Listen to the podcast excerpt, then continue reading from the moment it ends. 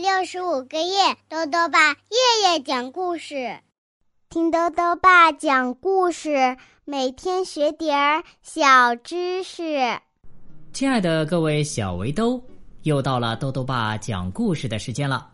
今天呢，豆豆爸继续讲《大大大和小小小历险记》的故事。今天要讲的是第十五回，也是最后一回了。快乐的结尾，作者呢是中国的任蓉蓉，由浙江少年儿童出版社出版。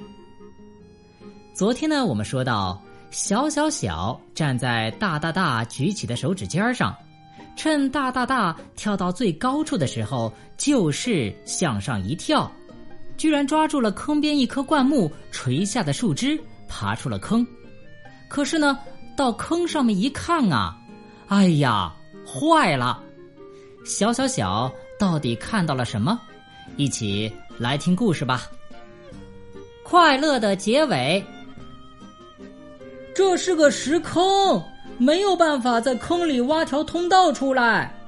小小小对坑里的大大大喊道：“那就真的完蛋了，玩完了！我要像最后一只恐龙那样玩完了。”大大大，这回是真的绝望了。我要像最后一只。就在这个时候啊，小小小抬头一看，那是只什么大鸟啊？哎呀，是只鸽子，是只很大的鸽子，是只大人国的鸽子。瞧瞧，那鸽子，不就是在你的船快沉下去的那会儿，我给放出来的吗？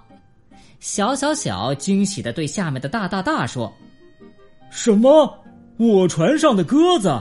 那是我儿子养的信鸽。”大大大抬起头说：“我儿子叫我把它带来，他认识路回家，有什么信可以由他传递？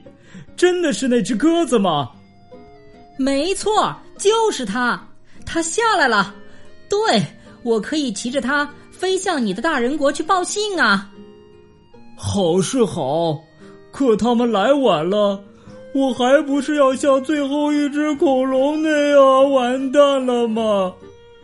这个时候啊，小小小已经骑上鸽子飞起来了，他朝着下面大声说：“放心等着吧，我快去快回，再见。”这当然是。大大大的儿子养的鸽子，他用最快的速度向大人国飞去。小小小只听见耳边风声呼呼的响，他手里握着他那把宝剑，万一路上碰到凶禽，他也不怕。可是鸽子顺利的到达了目的地，降落在一座木头大宫殿里。这原来是屋顶上的一个鸽子箱。下面街上的人已经看见鸽子飞来，紧接着就听见一群巨人惊天动地般爬上了楼梯，都是些大人国的孩子。瞧，我这鸽子多棒！爸爸把它放回来了。带头上楼的一个孩子说着，走过来捧起鸽子。小小小一听就知道他是大大大的儿子，连忙跑到鸽子的头顶上。好让大家看见，他赶紧把大大大遇险的事儿啊一五一十的告诉了他们。走，救爸爸去！大大大的儿子叫道：“马上救爸爸去！”救大大大伯伯去！其他的孩子也跟着大叫。这个惊人的消息立刻轰动全城，市长马上派了一艘快船出发。小小小在船上。坐在大大大的儿子的膝盖上，鸽子在天上带路，船顺风顺水，鸽子带路走两点之间最直的一条路线，他们很快就来到了那个岛上。小小小待在大大大的儿子的肩膀上当向导，带着大家上山，到了坑那里，大人国的一位叔叔从坑边伸下手去，一把就将大大大给拉上来了。就这么简单。大大大要上船回大人国去了，他请救他命的小小小上他家去做客。可是小小小却说他要继续航海，跟大家告了别，坐上他的船，兴高采烈的走了。大大大在他后面流着泪叫道：“谢谢你，小小小，祝你一路平安。我回去做好准备，也要再出来航海的。我们一定会重新见面。再见。”大大大回到大人国，自有一番热闹。他这一次航海呀，遇了不少险，已经有很多冒险故事可以讲给小朋友们听了。